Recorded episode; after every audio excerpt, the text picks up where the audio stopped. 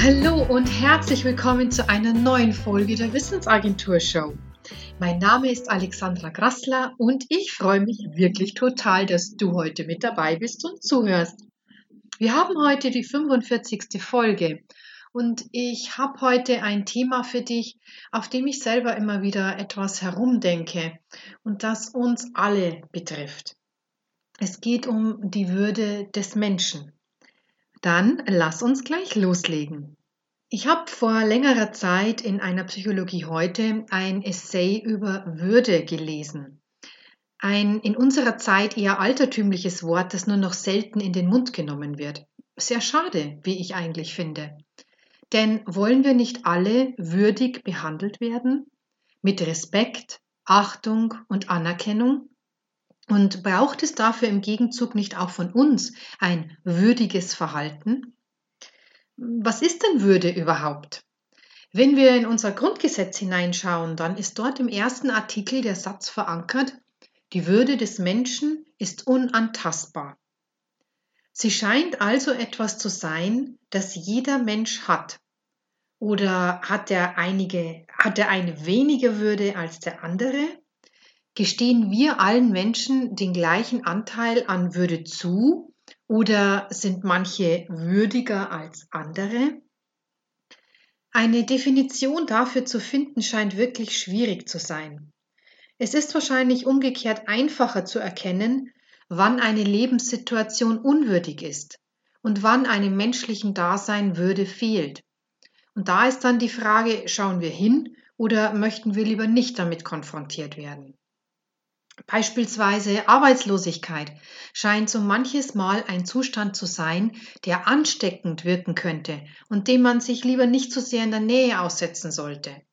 Und traurigerweise ist das, was für jemanden in dieser Situation am wichtigsten wäre, ein soziales Unterstützungsnetz, immer öfter das, was dann als erstes auseinanderbricht.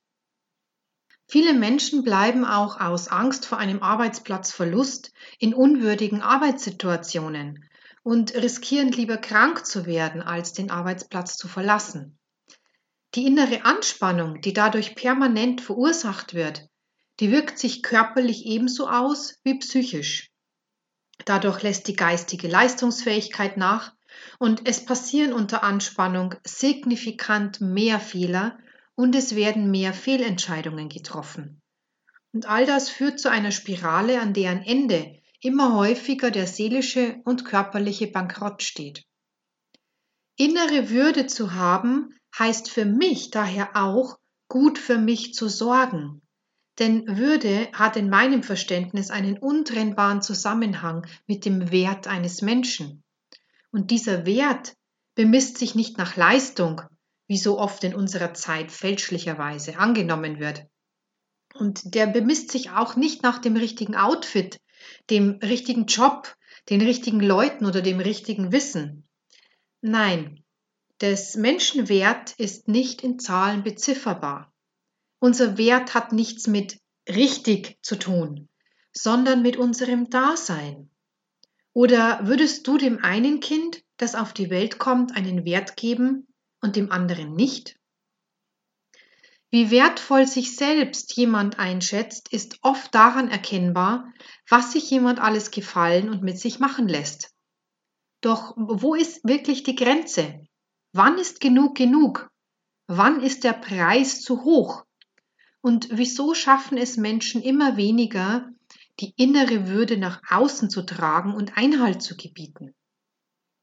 Die Angst, mit dem Job auch die komplette Lebensgrundlage zu verlieren, führt dazu, dass diese Grenze, wann genug genug ist, immer weiter hinausgeschoben wird. Nach außen sichtbar bleibt, dass die Arbeit ja gemacht wird, dass es ja geht, dass es also gar nicht so schlimm sein kann. Und die Latte wird dadurch unmerklich und stetig immer höher gelegt. Das Ende ist jedoch klar und absehbar. Es gibt kein ewiges höher, weiter, schneller.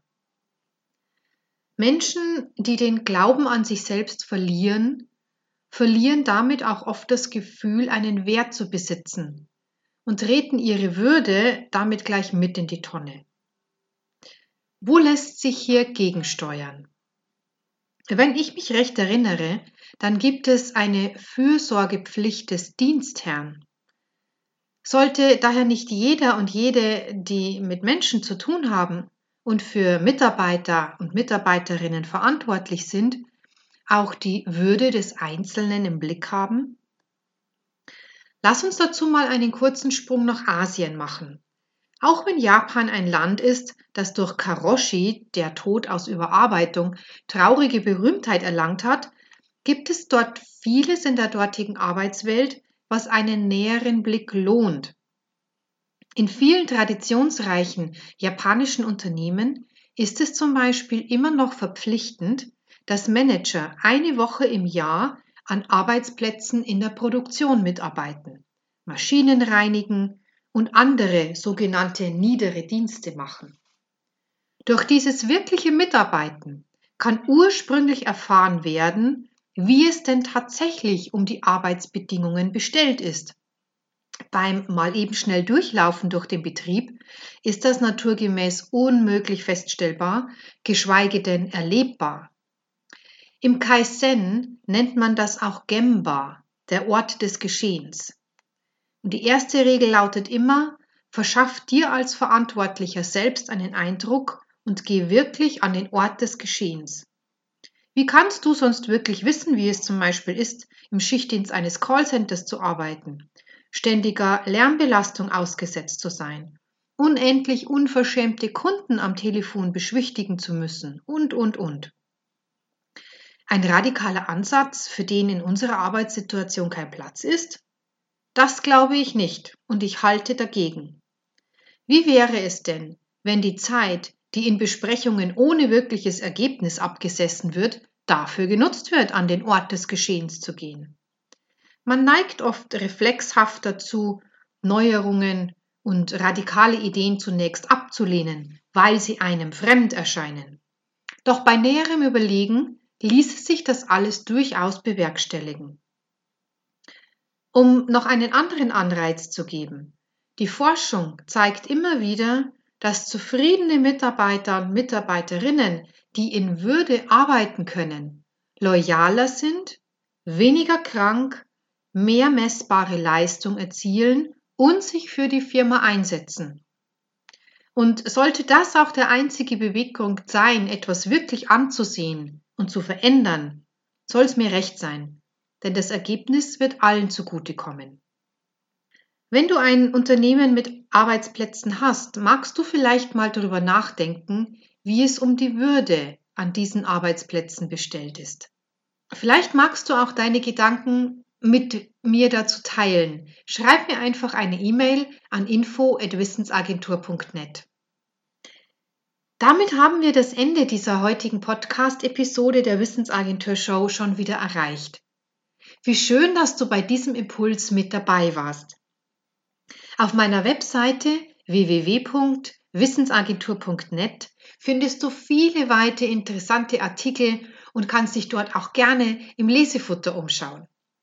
Wenn du gern meinen Sonntagsimpuls abonnieren möchtest, dann nur zu. Du bekommst als kleines Dankeschön das E-Book Burnout vorbeugen dafür.